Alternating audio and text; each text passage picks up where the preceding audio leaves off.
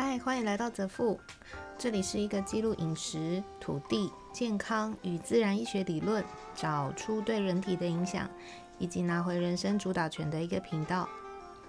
生物账务是我在执行一个功能油与相关健康理论，对于女性乳癌或是囊肿等类症状的实测记录。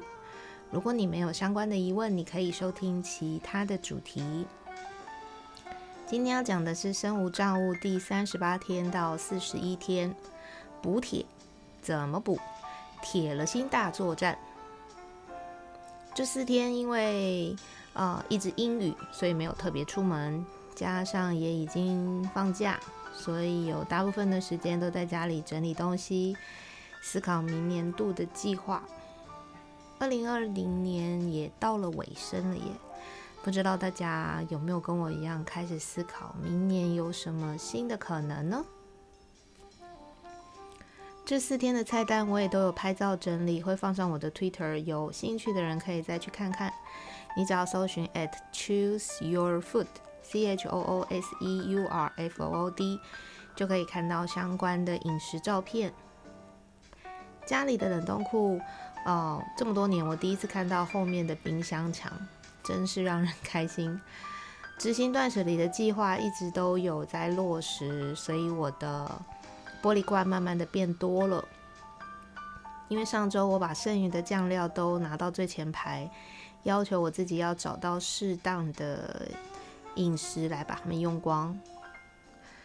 嗯，这几天也来了另外一个土地上的柿子，本来以为只有世风前辈的柿子是无与伦比。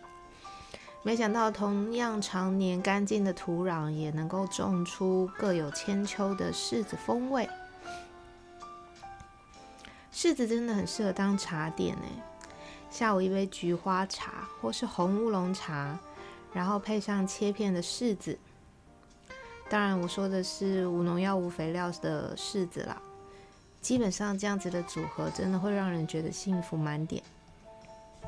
OK，回到补碳啊，对不起，补铁饮食是这样的，因为有朋友跟我聊到，他之前动了胃绕道手术，医生说这阵子的检测下来，发现他一直严重的缺铁，然后其他的指标是正常的。他问我说，可以吃什么样子的方法试试补铁，因为他不喜欢铁剂带给他的副作用。那我跟他聊天的过程当中，我跟我就建议他说，你是不是可以试试看哦，吃富含铁的食物，然后补充可以帮助吸收铁的食物，试试看。我们那天聊完之后，也引发了一些我对于补铁吸铁的这个好奇心。可是我又没缺铁，但我好像会掉发少量。那我如果今天去进行补铁缺铁的饮食，跟动的话，我能够用什么方式去观察出来呢？我目前暂时先设定的是，就是看掉发量有没有变少，还有所谓的这个经期的时候血量会不会增加。OK，所以后面的日子我也会在这方面进行跟进，看看补铁吸铁到底有没有用呢？然后我的毛病又来了，就是花了很长的一段时间读了资料，做出一些自己觉得的整理。今天来跟大家分享，就是我目前知道的补铁的方法，或是一些相关的知识。补铁对呃铁对身体有什么好处呢？铁可以提高血氧的吸收。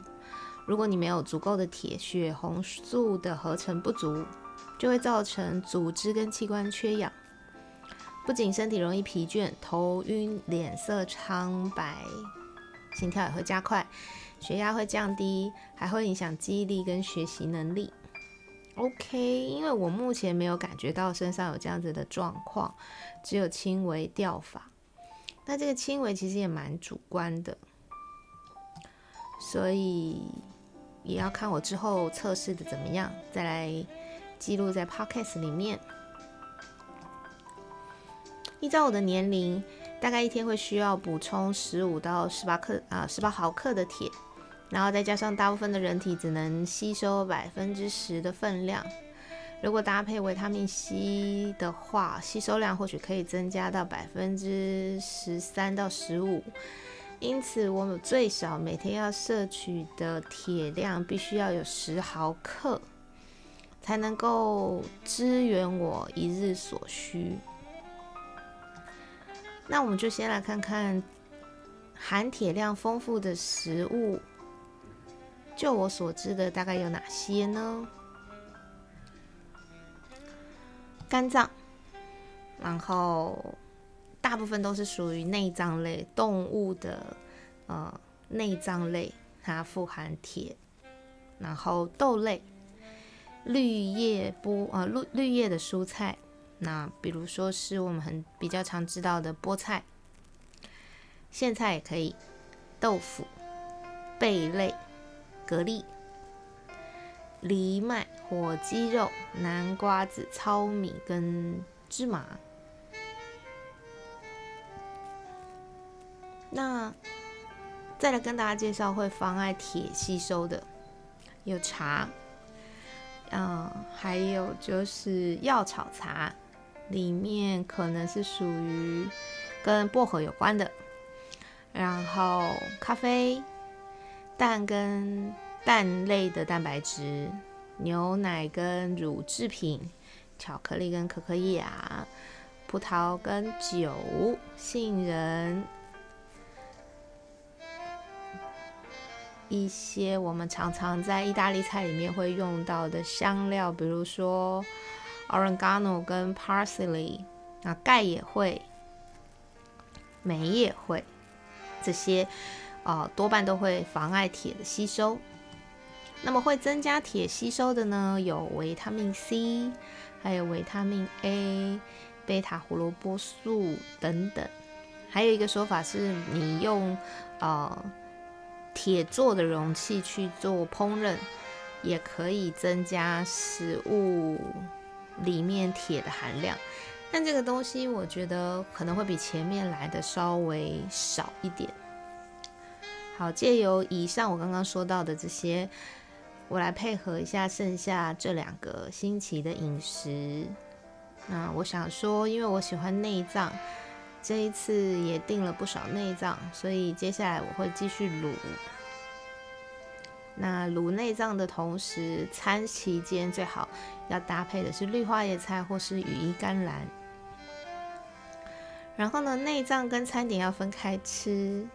也就是说，我接下来的间歇性断食的时间，可能要延长我的进食时间，给身体两个小时的时间消化完铁铁质比较丰富的食物之后，再来吃剩下的餐点。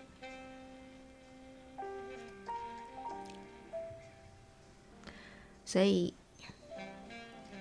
接下来我应该会在吃内脏，或是比如说熬蛤蜊汤的同时，啊，蔬菜类会比较搭配。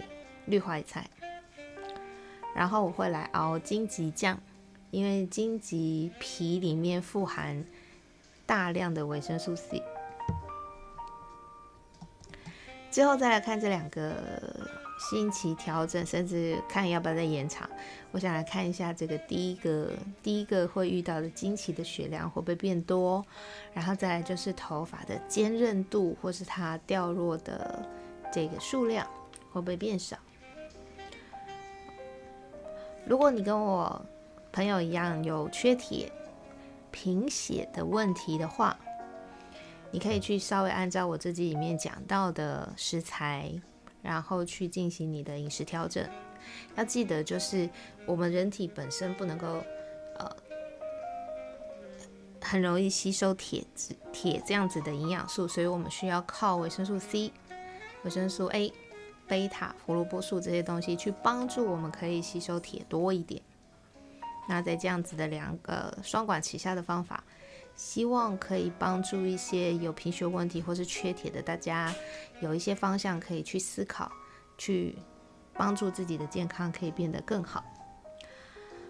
哦，最后一个小小的提醒就是说，如果你的你开始想要进行这种补铁的饮食的话，要记得富含铁的食物跟刚刚那些会妨碍吸收铁的食物，必须要在必须要分开吃，最好是能够间隔两个小时。那今天就先这样喽，拜拜。